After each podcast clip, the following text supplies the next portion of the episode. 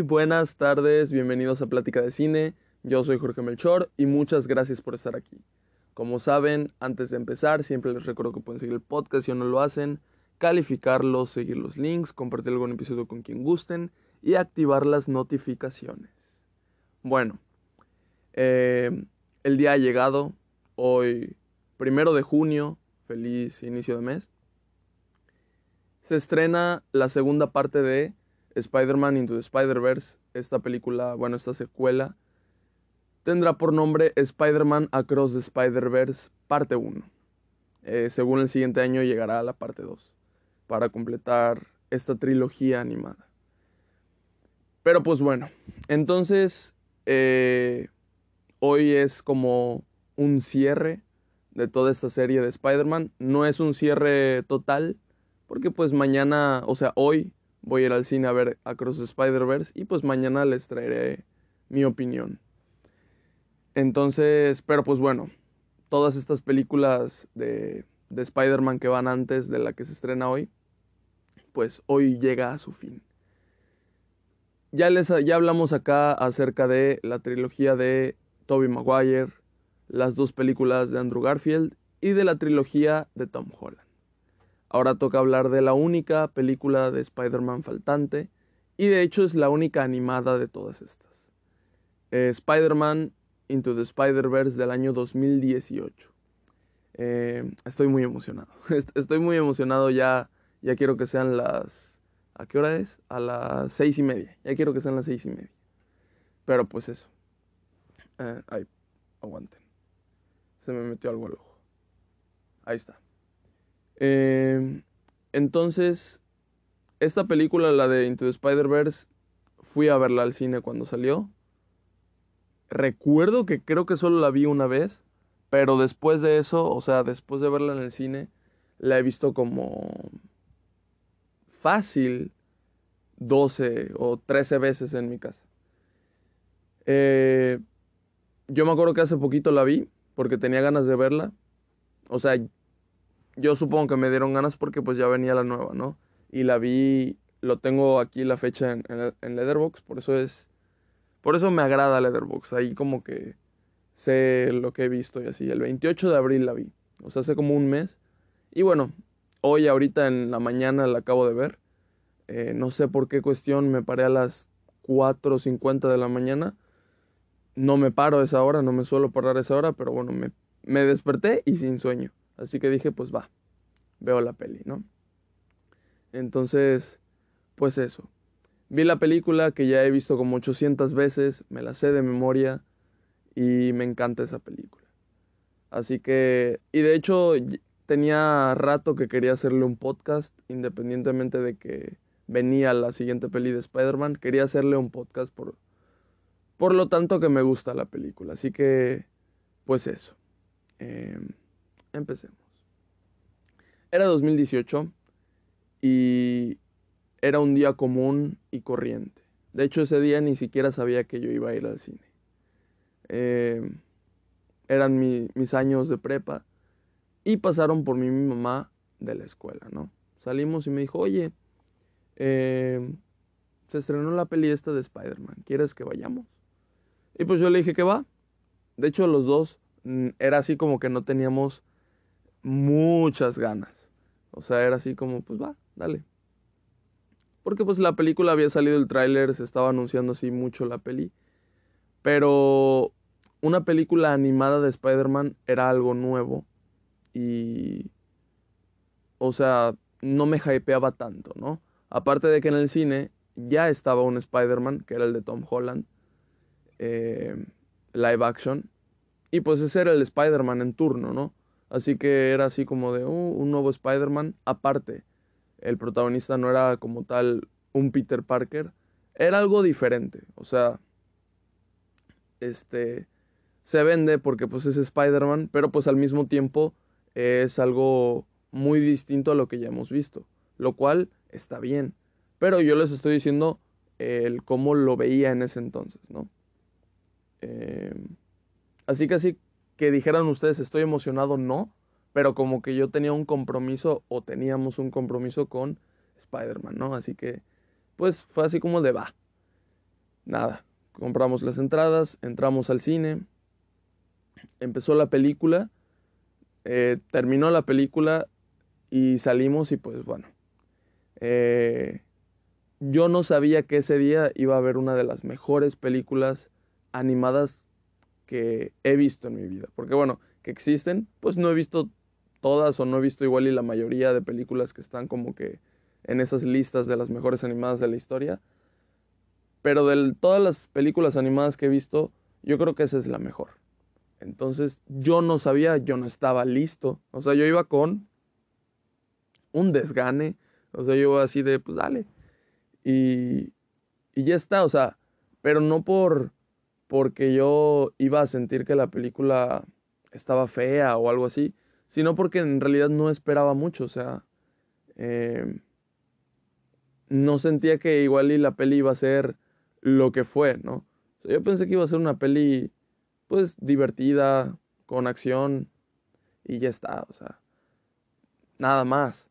Eh, y bueno, en gran parte, pues es eso, ¿no? Pero me refiero de que no, no tan fregona como está la película. Entonces, pues nada, me tomó por sorpresa, me encantó. Y fue, en ese momento, o sea, mi opinión era que fue muy buena, ¿no? Y de hecho, cuando me descargué Leatherbox, que fue, no sé si 2019 o no me acuerdo cuándo, ah, le puse las cinco estrellas a la película. Y la he visto varias veces después y le he seguido poniendo cinco estrellas a la película. La película me parece cinco estrellas, sin más. Entonces, este, eso es lo que opino a grandes rasgos de Into the Spider-Verse. Esa fue mi experiencia viendo la película. Me emocioné increíblemente. Lloré una vez y no recuerdo si otra siguiente vez por emoción, pero wow, o sea, fue, fue increíble. Pues bueno, la película es algo diferente, o sea, de repente te mete todo este del multiverso y lo hace increíble, lo entiendes, eh, como que todo es lógico. Aparte la peli te la llevan y te la construyen demasiado bien. Todo, ah, creo que lloré una, dos y creo que una, tres por emoción. Pero bueno. Eh, nada, los personajes son increíbles. Miles Morales, que es el protagonista, empieza la película y pues te empiezan a, a desarrollar a Miles Morales y te agregan toda su historia de origen, que como yo les dije en el podcast pasado anterior, yo creo que el grande problema que he tenido con las de Tom Holland ha sido ese, que no hay como un origen, una razón o motivación para ser Spider-Man. Entonces que yo no entiendo muy bien por qué ese chavo es Spider-Man. Lo siento más bien como un cosplayer de Spider-Man. Lo cual, pues está mal, o sea, debería de sentirlo bien como Spider-Man. Cosa que cambió al final de la última película, que es la de No Way Home, pero pues, o sea, no necesitas una trilogía para hacerle una intro a tu personaje. Pero pues bueno.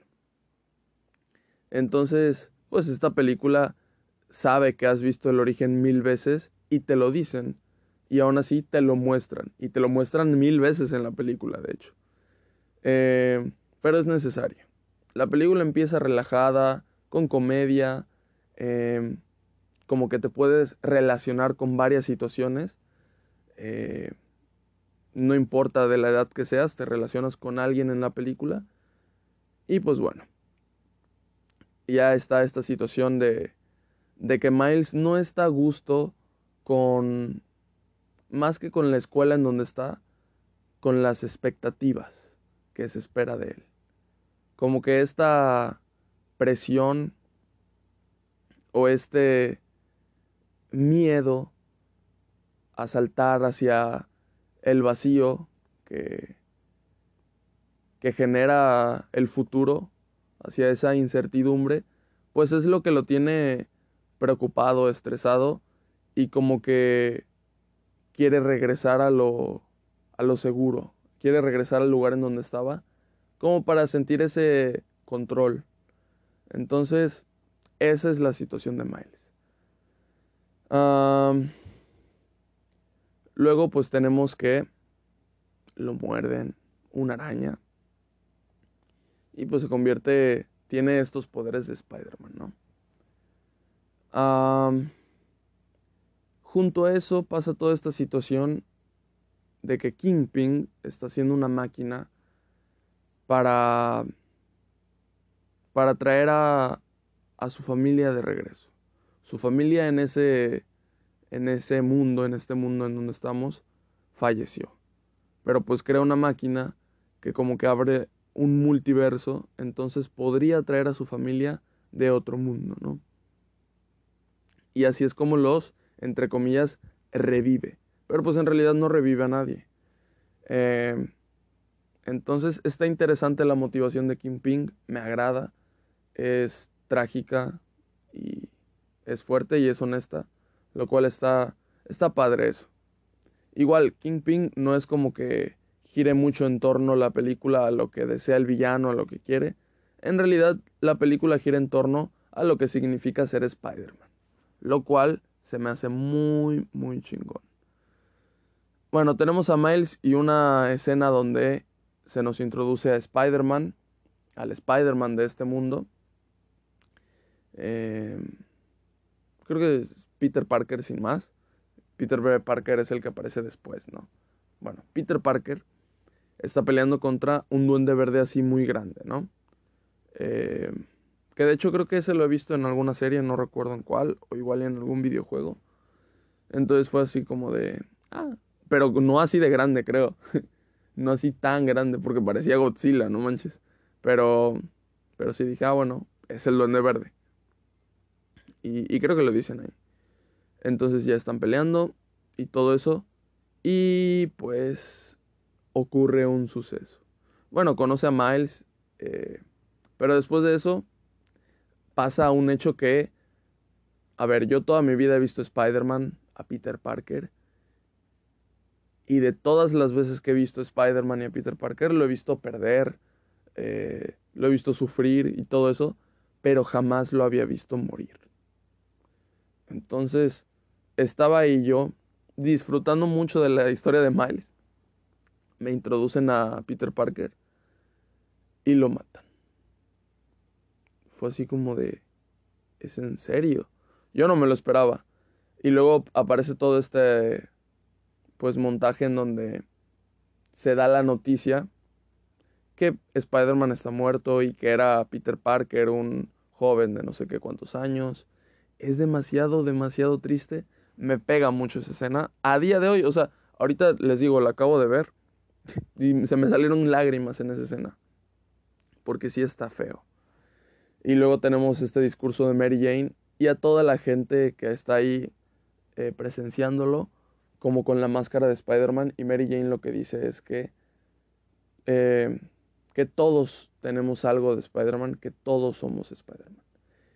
Y bueno, es básicamente lo que les dije yo de la frase que se tira Stan Lee en la película de Spider-Man 3 de 2007, que una persona hace la diferencia, junto con la frase de la tía May de Spider-Man 2 de 2004 que dice que eh, todos tenemos un Spider-Man dentro de nosotros, algo que nos hace seguir, que nos hace fuertes, que nos hace levantarnos. Eh, y pues nada, ese mensaje se refuerza aquí y yo siento que la película gira en torno a eso. Eh, y eso es la que la hace funcionar mucho, sinceramente. Aparte, pasa esto y no contento con todo esto, a Miles le siguen agregando eh, origen trágico. O sea, em, Spider-Man, el que se murió, eh, Peter Parker, le deja una responsabilidad a Miles. Y pues ahora Miles lo tiene que hacer, se siente con la obligación de seguir el manto de, Spider-Man. Pero él no está listo. No por el hecho de que no sea capaz, sino por el hecho de que no se siente capaz. Eh, como yo ya les había dicho al inicio, esa es la situación por la que está pasando Miles. Entonces, este, llegan los demás Spider-Mans de los otros universos paralelos. Y pues ellos como que toman esa responsabilidad, ¿no?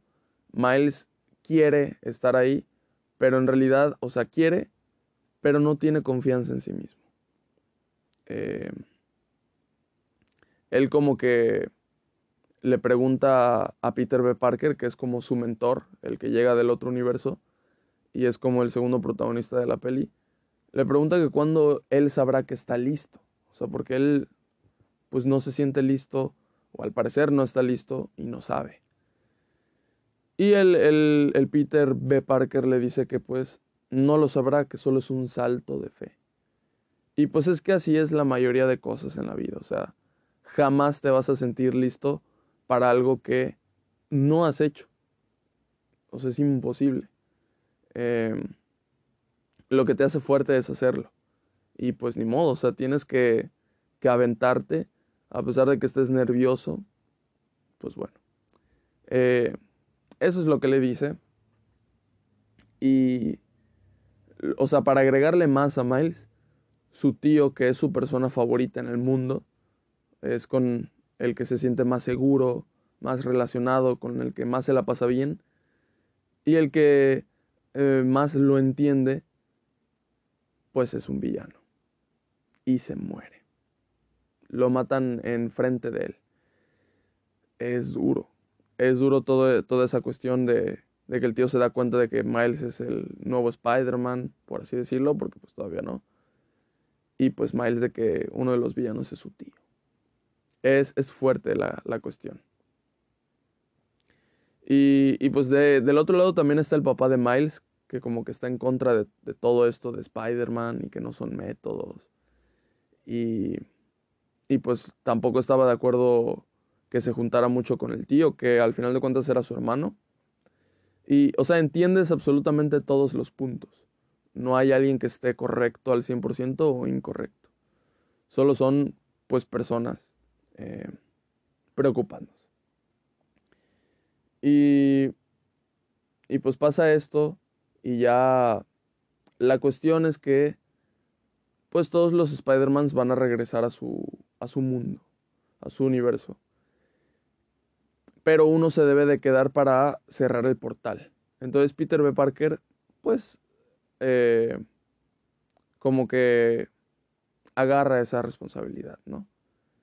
Entonces, pues bueno, ya tenemos que después de que le pasa todo esto a Miles, y qué es lo que lo, lo motiva, qué es lo que lo impulsa a llegar a ese punto de no sentirse seguro, sino querer dar el salto. Lo que dice su papá. O sea, tienen una conversación que en realidad es unilateral, o sea, Miles no dice nada, solo habla el papá, porque Miles está en, en una silla todo enredado. Y el papá está fuera del cuarto y le habla, como que creyendo que Miles sí está ahí. Este, y pues bueno, nada más le habla para que lo escuche. Y, y pues le habla acerca de, de su tío, le da la noticia. Y sabía su papá que con su tío hacía cosas que a él le gustaban. Entonces su papá le dice, si quieres podemos ir a, a una pared de la, de la oficina y pintar algo o algo así, le dice, ¿no? O sea, el papá mm, denota su cariño que le tiene a su hijo claramente que igual y no entiende mucho lo que, lo que a él le gusta y así, pero aún así quiere compartir con él, ¿no? Y entonces como que eso despierta algo en Miles. O sea, su familia es lo que lo impulsa a Miles. Eh, el cariño y el amor. Ah, no, no, no, yo no puedo. entonces, este, se levanta, va a la casa de la tía May y agarra un traje. Y no solo eso, o sea, modifica el traje para para que pues sea de él, ¿no? No sea un, el mismo traje que Peter Parker. Y, y me encanta cómo es que se hace el, el origen de su traje y todo esto. No sé qué tan fiel sea el primer cómic donde salió Miles, que creo que es como de 2012 o 2014, no sé de cuándo. Em, pero se me hace muy, muy chingón, o sea, desde el principio sabemos que le gusta mucho el graffiti y todo esto, y su traje es eso. Se ve muy padre también el logo y, y todo, todo. Me encanta. Entonces, o sea, ya al final de la película vemos el traje de nuestro Spider-Man protagonista, que es Miles Morales. Lo cual, no sé, o sea, está raro, pero está excelente. Me encanta. ¿Por qué? Porque después de toda esta construcción que hemos visto en la película, después de todo este drama emocional, familiar y toda esta incertidumbre que se siente estar creciendo y estar en esa edad, eh, que se siente como si el mundo se te viniera encima. Y en esta película no es solo que se sienta, te demuestran que el mundo se le está viniendo encima a Miles. Eh, después de todas estas situaciones y su tío y todo eso, cuando agarra esa motivación y toma su traje, o sea, todo, todo este tiempo que pasó de la película, van como una hora, 20 ya, le faltan 20 minutos, 25 a la película agarra ya el traje de Spider-Man y da ese salto. Un detalle que no me había dado cuenta cuando vi la película, lo vi por curiosidades que, que ponen, es que él cuando está nervioso, tiene miedo, no podía despegar sus, sus manos, ¿no? Ya ven que los Spider-Man pues pegan sus manos a, a las paredes y él no podía despegarlas. Entonces como que se tenía que relajar y él se ponía a cantar. Entonces, este, en esta escena, cuando da el salto, sus manos jamás se despegan. Se ve que sus manos se quedan adheridas al cristal y se rompe el cristal. Y entonces, pues nos damos cuenta que Miles sigue teniendo miedo, pero pues ya, pues ahora sí como dirían, como diría Vin Diesel, ¿no? Tuvo fe. Eh, no he visto Rápidos y Furiosos desde, desde las 5, ¿no? Ni siquiera vi esa escena, pero bueno da risa. Entonces, em, esa escena es de las mejores escenas que he visto en mi vida en el cine. O sea, Miles está listo, em, se tira y tenemos ese close-up de sus manos en cámara lenta rompiendo el cristal y luego va cayendo de cabeza em, y la toma no es mostrándonos eh, la perspectiva de que va hacia abajo, ¿no? Al contrario, nos muestran la toma al revés y nos muestran como, o sea, está cayendo, pero en la perspectiva se ve que está subiendo. Entonces, O sea, es una escena increíble, es un 10 de 10 esa escena. No, no puedo explicar lo que sentí la primera vez que la vi, que fue cuando fui al cine. Fue, fue increíble y a día de hoy es una gran escena. Y pues ya, eh, aparte, la juntan con una canción muy buena. Eh, eso también está padre. Y, y, ya, de ahí pues ya, Miles este, ya es Spider-Man. Lo salva a todos. Y justamente, o sea, también tenemos este punto de... Nos desarrollan a varios de los personajes que tenemos acá a pesar de que sea poco, son como, eh, como que situaciones con las que te puedes llegar a relacionar muy fácil. Y yo siento que eso ha hecho muy bien Spider-Man, por ejemplo, en la trilogía de Sam Raimi.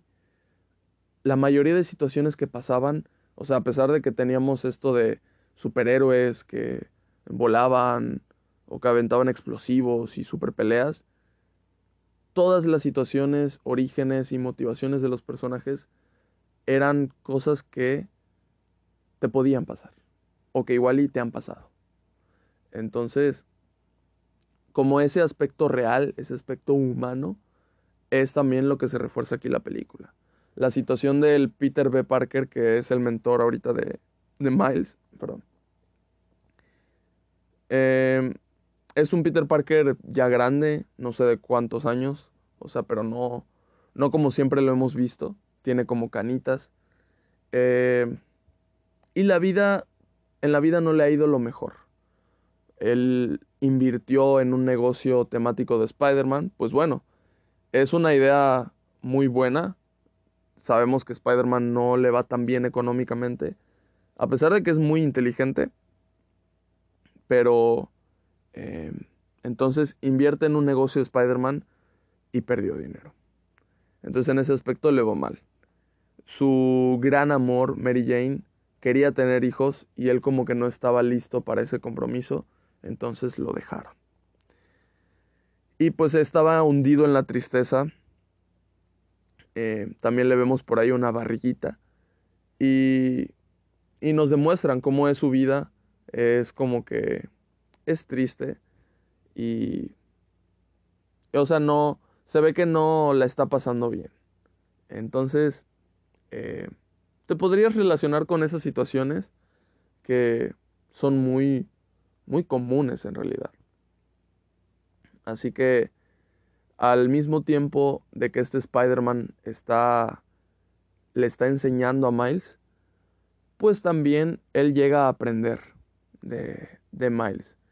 Y lo vemos al final cuando eh, Peter B. Parker le pregunta, o sea, consulta a Miles porque ya se está por ir a su universo y Peter B. Parker tiene miedo, a pesar de que le enseñó a Miles y de todo eso, muy cierto le dijo que jamás va a dejar de tener miedo, que solo es un salto de fe. Entonces, en esta escena donde él le pregunta a Miles de qué es lo que va a pasar con, con Mary Jane, cómo es que, que sabrá que lo va a hacer bien esta vez y le dijo Miles que, que no lo sabrá, que es un salto de fe.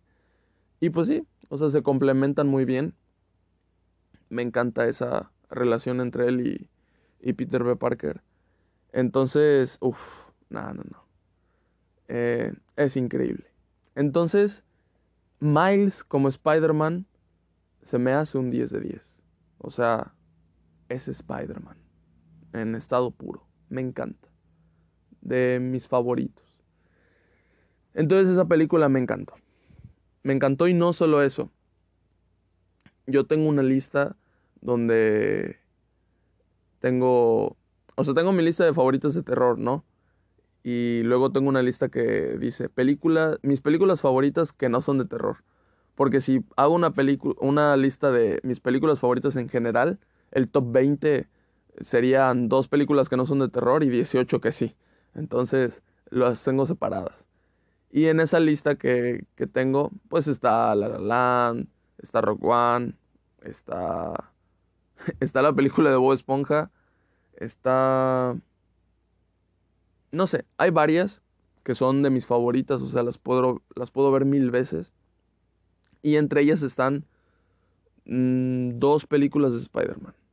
Una es, o igual, son tres películas de Spider-Man. Una es Spider-Man de 2002, Spider-Man 2 de 2004 y Spider-Man Into the Spider-Verse del 2018.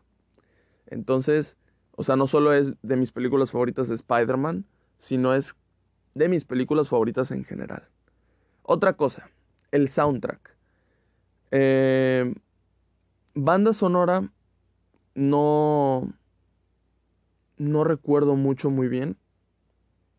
Pero sí, o sea, ha de estar repleta la película de banda sonora, pero no es algo así como que tenga mucho en mi memoria. Lo que más tengo en mi memoria es el soundtrack que se hizo para la película, o sea, las canciones que se hicieron para esta película. A veces los soundtracks son está compuesto de canciones que igual y hacen originales para la película, muy pocas, y de la mayoría que escogen, ¿no? Que ya existen. Pero no, aquí se hizo un soundtrack para la película y está chingoncísimo. Me acuerdo que cuando fui a verla, lo primero que hice al llegar a mi casa fue poner el soundtrack. Y era un álbum eh, de puras canciones que fueron hechas para la película. O sea, hay canciones de, de Jaden, de... Este... Bueno, varios. Entonces, nada, el soundtrack me encanta. Eh, Son canciones que escucho de vez en cuando, porque pues ya son de hace cinco años, ¿no? Pero las sigo escuchando. Y, y pues eso.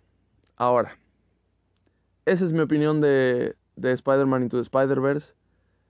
Spider-Man significa mucho para mí. Como les digo, yo desde chico he visto las películas y en parte como que he basado mucho eh, el cómo vivo en lo que me ha enseñado las películas de Spider-Man. Pues porque cuando las vi estaba muy chiquito, entonces en realidad tomas influencias de lo que vas agarrando mientras vas creciendo. Entonces, pues nada, este fue como eh, todas estas películas, todos estos podcasts que hice de Spider-Man fue como mi homenaje a lo que significa el personaje para mí. Que al final es un personaje inventado, son películas, pero pues siento que eh, hay cosas que trascienden, hay cosas que, que te, te tocan, eh, saben pegar contigo. Entonces, nada, Spider-Man es un 10 de 10 para mí. Ahora, ya terminamos con la opinión, vamos con los tops. Les voy a decir, al final de cuentas, volviendo a ver todo esto, analizándolo eh, bien, pues vamos a, a, ver. Empezamos yo creo que con las bandas sonoras, que de hecho no anoté ese top, pero ¿qué canción original para Spider-Man me gusta más? O sea, ¿qué banda sonora recuerdo más o para mí cuál es la que más se representa Spider-Man. Eh, como les digo aquí en Into the Spider-Verse no recuerdo muy bien, así que vamos a dejarlo en último. Siguiente lugar, vamos a poner a las de Tom Holland. Se me hace un una música muy como tipo de los Vengadores y, y está muy padre y por alguna razón la puedes relacionar con Spider-Man. Eso es lo que más me vuela a la cabeza. No sé por qué, o sea, no hay un género musical que digas es de Spider-Man, no. Ese género es, es Spider-Man, no existe. Pero se hace sonar como Spider-Man. Me agrada mucho. O sea, siendo que ya venían dos soundtracks muy buenos, este tercero también fue muy bueno. O sea, me sorprendió. Eh, y aparte original. Bueno, ese. Ahora, en segundo lugar, pues tenemos a The Amazing Spider-Man. Ojo, el soundtrack de Amazing, o sea, la banda sonora de Amazing Spider-Man podría estar en primer lugar, pero personalmente me gusta más el, la banda sonora de, de las de Sam Raimi. Aquí este creo que está compuesto por Danny Elfman, lo cual eh, me hace sentido que el soundtrack sea de los mejores de, de películas en general. Danny Elfman. A ver. Claro, Batman. Batman. Ah, ok, ok, ok. A ver, a ver, a ver, a ver, a ver. A ver, vamos a buscar. Eh, banda sonora. The Amazing Spider-Man. Ah, ok, ok, ok, ok. La banda sonora de Amazing Spider-Man es de James Horner, no es de Danny Elfman. Vale, interesante. Igual, vamos a buscar a Hans Zimmer. Porque, no sé, me sonaba el compositor de The Amazing Spider-Man. Pero al parecer me equivoqué. Um, sí, me equivoqué, son yo estúpido. Bueno, entonces, eh, queda en segundo lugar la banda sonora de The Amazing Spider-Man. Me gusta mucho también. Pero la banda sonora de Spider-Man, de las de Sam Raimi, que este sí es de Danny Elfman, se, se pasa. O sea, lo que genera nada más escuchar la primera nota no tiene comparación. Entonces así quedamos. Y ojo, yo les he dicho mucho que la música se complementa muy bien con las películas y que tiene mucho que ver. Así que eso. Pasemos. Mi top de villanos. En último lugar vamos a poner al Harry de The Amazing Spider-Man. Siento que su motivación está muy pedorra y de que de repente tenga toda esta deformación y, y quiera ser malo y tal. Eh, X, la verdad. Eh, él mata a Gwen Stacy, pero aún así no siento que sea un, un buen villano. O igual, o igual y sí, pero no es memorable para mí. El siguiente, Electro. Yo les había dicho cuando traje el podcast de The Amazing Spider-Man que esta película de Amazing Spider-Man 2 no fue mi mejor experiencia volverla a ver ahorita. Entonces, sus villanos no están chidos. Electro, hasta eso, Electro está padre el aspecto que tiene y la motivación aparte, o sea, aunque sea un poco ridícula, eh, eh, está bien, o sea, pero ya después lo que hace, lo siguiente que hace es lo que me, me mata al personaje, lo que me hace que no me guste la adaptación de Electro. O sea, el origen está bien, el personaje, o sea, antes de ser Electro está excelente y la apariencia también está muy bien. Pero ya cuando es el, el sirviente de Harry, eh, o sea, en realidad, y todo lo que hace, ni siquiera. Pero bueno, ahí está Electro. Siguiente villano, Venom de Spider-Man 3. Ok, Venom de Spider-Man 3, a pesar de tener poco tiempo en pantalla, es imponente. Eh, por el hecho de que es Venom y da miedo. Aparte de esa parte en donde este de Eddie Brock le pide a, en la iglesia que mate a Peter Parker a su máquina. O sea, está fuerte. Nunca había visto yo una escena en una película donde alguien estuviera en una iglesia pidiendo la muerte de alguien. Así que, pues, eso está interesante. Eddie Brock está interesante en la peli, así que Venom está ahí. Por encima de él está el hombre de arena, porque su origen está, está padre. Ya después todo lo demás que hace, igual y no está tan chido, pero el origen está, está bien. Em, de ahí tenemos al buitre. El buitre es un personaje que no tiene superpoderes y yo les dije, me gusta mucho parte de la escena donde tiene esa conversación Michael Keaton con, con Tom Holland, está excelente. O sea, siento yo que me gusta más el buitre sin su máscara porque la interpretación de Michael Keaton me gusta mucho. Luego, y aparte era un maldito. O sea, le dijo a Peter, o sea, eh, aléjate de mi hija o voy a matar a toda tu familia. No, este, no te metas en mi negocio porque pues lo hago para cuidar a mi familia y si te metes pues voy a matar a, los que quieres. Así le dice, así de tranquilo, eh, mi compa el suegro. Ahora tenemos el siguiente, lagarto. El lagarto, a pesar de no estar interpretado por eh, Michael Keaton y no, no tener así como que el mejor origen, se me hace muy chingona la adaptación a pesar de que su cara está muy diferente a como es el personaje originalmente, se me hace una adaptación bien hecha. Aparte el CGI de The Amazing Spider-Man fue muy bueno de las dos películas. Y hay partes donde da miedo. Impone mucho este villano. Me encanta. Me encanta el lagarto. Siguiente, Kingpin de, de, Into the Spider-Verse. Como les dije, tiene un buen origen. Y aparte, eh, su apariencia está muy padre. O sea, y no tiene superpoderes. Y aún así, yo siento que es un villano memorable de las películas de Spider-Man.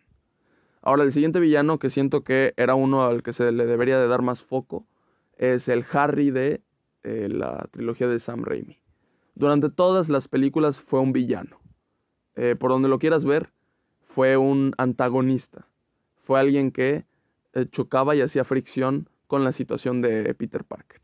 Así que por ese hecho me encanta. Aparte en la 3 es un, es un buen villano.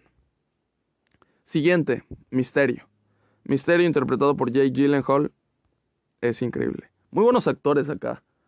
Este, pero pues el Misterio, la forma en la que engaña no solo a Peter sino al espectador y se burla en la cara del espectador y nada, se me hace muy chingón, aparte también su traje y pues es Jake Gyllenhaal. O sea, te, te obliga a amarlo por el simple carisma que emana a Jake Gyllenhaal en esta película, pero es un villano, que no se te olvide. Ahora, siguiente villano, tenemos a... Nos quedan dos villanos. Y me faltó poner uno, pero bueno, ya sé cuál es. Doctor Octopus de Spider-Man 2. Eh, se me hace yo creo que el personaje de los villanos mejor escrito, el que más tiene sentido y el más trágico. Me encanta ese, ese villano, pero no puede competir contra el primero por el simple hecho del actor. Ahí está, o sea, y lo siento. Pero nada, el Doctor Octopus, pues toda su vida ha buscado este, hacer este invento, es el trabajo de su vida, y lo pierde absolutamente todo. Em, nada, me, me, encanta, aparte de que esta, estos brazos, inteligencias artificiales, eh, lo controlan llegado un momento, también se me hace muy padre. O sea, no de que disfrute que alguien esté sufriendo, ¿no? Pero, pero nada. Eh, muy chingón el Doctor Octopus. Ahora tenemos en primer lugar al Duende Verde de Spider-Man 1 de 2002 y de Spider-Man No Way Home de 2021. Así es, un personaje que regresó 20 años después con el mismo actor. Y a pesar de que el CGI en Spider-Man No Way Home está de la chingada, porque lo está, pues las mejores escenas de, del Duende Verde son cuando es sin casco y así. La interpretación de Willem Dafoe es excelente. Y siento que es mejor que en Spider-Man de 2002. Que, o sea, es mejor en No Way Home. Me encanta ese villano. Está, ahora sí como dirían por ahí, ¿no? Está zafadito. Ahora, el top de trajes. No quise mucho agregar a los de la película animada porque, no sé, siento que la comparación de trajes es mejor, o sea... Ah, eh, los trajes animados están muy... O sea, debería de ponerlos a esos trajes en primer lugar porque se ven mejor, pero pues es que son más, por decirlo así, más fáciles, ¿no? Que no, pero... Pero, o sea, en, en live action, pues es un traje hecho que se cose, yo creo. O sea, con máquina, yo qué sé, pero pero pues bueno, me entienden. En último lugar puse al, a los trajes de Tom Holland. O sea, no puse aquí a todos los trajes porque de repente con Tom Holland tiene como mil trajes. Pero todos los trajes de Tom Holland no me gustan. Los son un fastidio para mí, sinceramente. O sea, me parece un pijama muy juguetón. muy este. No sé. Y tampoco me gusta el logo. O sea, de verdad, no me gustan nada esos trajes de, Tom Holland. Pero, no todos. Ahí vamos. Eh, de ahí, el, el traje negro de Spider-Man 3. Me encanta. Es lo mismo que el traje de Spider-Man cuando no es negro, pero pues aquí es negro, está, está cool. Ahora tenemos el traje de Spider-Man No Way Home del final. Ese traje, ese está muy padre el que se cose al final, ese me encanta. O sea, si ese va a ser su traje en las siguientes películas, excelente. Es de mis trajes, de hecho, favoritos y no lo pongo en un primer lugar por el simple hecho de que, pues, nada más lo hemos visto pocos segundos. Ahora, el traje de Spider-Man de 2002. Ese que usa Tobey Maguire, me encanta mucho, pero pues no, no se compara al traje que hacen en The Amazing Spider-Man 1. Ese traje que, a pesar de que da miedo, me encanta como traje de Spider-Man. Y pues bueno, el traje de The Amazing Spider-Man 2 tampoco lo puse aquí en el top. No es que no me guste, pero pues no, no es de mis favoritos. Así que pues eso. El traje al que le tengo como que más cariño es el de The Amazing Spider-Man 1. O sea, si yo me comprara un traje sería ese. Ahora, quedamos con nos falta el top de Spider-Man y de películas. Ok, aquí quise englobar tanto porque pues Spider-Man tiene, o sea, Peter Parker tiene un alter ego que es Spider-Man, Tiene como estas dos personalidades, dos vidas. Entonces podríamos separar a Peter Parker y a Spider-Man. Pero decidí englobarlo. Decidí en general quién es un mejor Spider-Man Peter Parker. Eh, que pues bueno, con Miles Morales sería Miles Morales. Así que nada más puse a los cuatro protagonistas. En último lugar puse a Tom Holland, porque por el hecho de que yo les dije, al final de No Way Home se convierte en un gran Spider-Man. Pero pues, ¿qué onda con las otras dos películas, no? Y con todas las dos horas de, de No Way Home. Así que Tom Holland, de todos, es mi menos favorito. Eso no quita el hecho de que disfrute sus películas, ¿no? Ahora, el siguiente. En siguiente lugar estuvo muy peleado, pero pues quedó en tercer lugar Miles Morales, que yo estoy seguro que va a subir eh, hoy cuando vea la siguiente película. Pero ¿por qué está en tercer lugar? Por el simple hecho de que el segundo lugar, que es el Spider-Man de Andrew Garfield, le gana. Aparte, tiene dos películas y yo ya se los dije, Andrew Garfield nació para ser Spider-Man.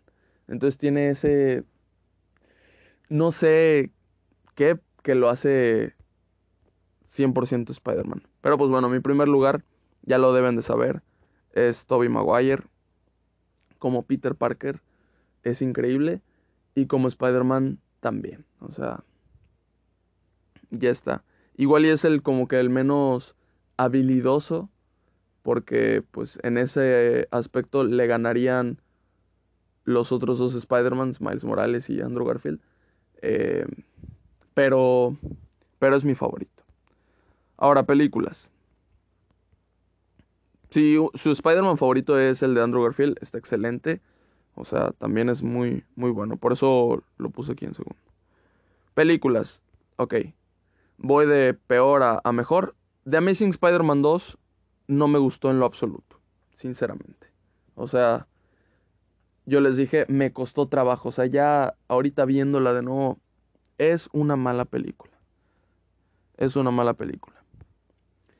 Eh, siguiente lugar, No Way Home. Yo les dije, puras cosas ilógicas, sin sentido, pero no siento que sea una mala película. Es una película muy disfrutable. Aparte aparecen los otros Spider-Man. Está bien. Y el desarrollo del final de, de Tom Holland, excelente. Siguiente, Spider-Man 3. Spider-Man 3 tiene muchos problemas, pero aún así no quita el hecho que es parte de la mejor trilogía de Spider-Man. Así que pues ahí está. Siguiente, Homecoming. Yo les dije, disfruto más Far From Home que Homecoming, así que aquí está. Siguiente, Far From Home. Se me hace la mejor película de momento o la más sólida, eh, estable de las tres de Tom Holland. Pero pues bueno, ahí está. Siguiente, The Amazing Spider-Man 1. Me encanta The Amazing Spider-Man 1 traje, banda sonora, historia, desarrollo, acción, CGI, todo me gusta de The Amazing Spider-Man 1. Eh, la tengo con 4 estrellas, así que ahí está en ese lugar. Siguiente lugar. Ok, el top 3, el podio, se pone extraño porque yo quisiera ser objetivo y decirles cuál creo que es la mejor película de Spider-Man. Así que les voy, a, les voy a decir mi top 3 de objetivo cuál creo que sea la de mejor calidad, la que gana en todo, y luego les voy a decir mi personal. En mi top 3, en tercer lugar tendríamos a Spider-Man de 2002, la primera de Sam Raimi, objetivamente. En segundo lugar tendríamos a... Ok, en primer lugar tendríamos un empate técnico entre Into the Spider-Verse y Spider-Man 2 de 2004. ¿Por qué? Porque a día de hoy no sé cuál es mejor, sinceramente. O sea, Into the Spider-Verse es una salvajada y Spider-Man 2 es una salvajada.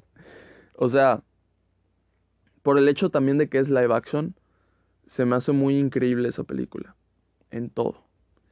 Entonces, hay días en los que me despierto y pienso que Spider-Man 2 es la mejor. Hay otros en donde me despierto y pienso que Into the Spider-Verse es la mejor. Y genuinamente, objetivamente, pienso que es así. Ahora, mi top personal, pondría a Spider-Man 2 eh, de 2004 e Into the Spider-Verse empatados en un segundo lugar. Y en primer lugar, la película que más me gusta a mí de Spider-Man em, es Spider-Man 1 de 2002. Esa es mi película. Es, es mi favorita. Entonces, pues ya ahí lo tienen. Saben mi opinión de gusto personal. Y de gusto objetivo, pues eso. Pero ese top 3 es, es potente. Esas, de hecho, de hecho. Ah. Les voy a dejar con mi calificación por estrellas de estas tres películas. Spider-Man Into the Spider-Verse, ya les dije 5 estrellas. Spider-Man 1 de 2002, también tiene 5 estrellas. Y Spider-Man 2 de 2004 tiene 4 y medio. No voy a decir más. Ahí la dejamos. Entonces, pues bueno, esa es mi opinión acerca de todas las películas de Spider-Man que han salido en el cine. Y pues hoy estoy muy emocionado porque voy a ver la siguiente película. ¿Qué es lo que espero? Pues sinceramente espero que llegue a tener el mismo, em, como que la misma calidad en animación y en historia. En historia más que nada porque siento que ahí dieron en, en el clavo en la anterior película. Pero pues siento que Into the Spider-Verse es insuperable. O sea, no sé qué lo, la podría superar, sinceramente. Así que no voy con una ambición de que esta película la supere. Voy a disfrutar una película de Spider-Man. Espero que sea una buena película y nada más. Así que, pues bueno. Ya al ratito les voy a estar ahí poniendo que estoy en el cine ya. Y mañana lo más seguro es que tengan mi opinión. Espero. Así que eso. Muchas gracias por escuchar todos estos podcasts. Eh, compártanlos y todo eso. Y nos vemos. Bye.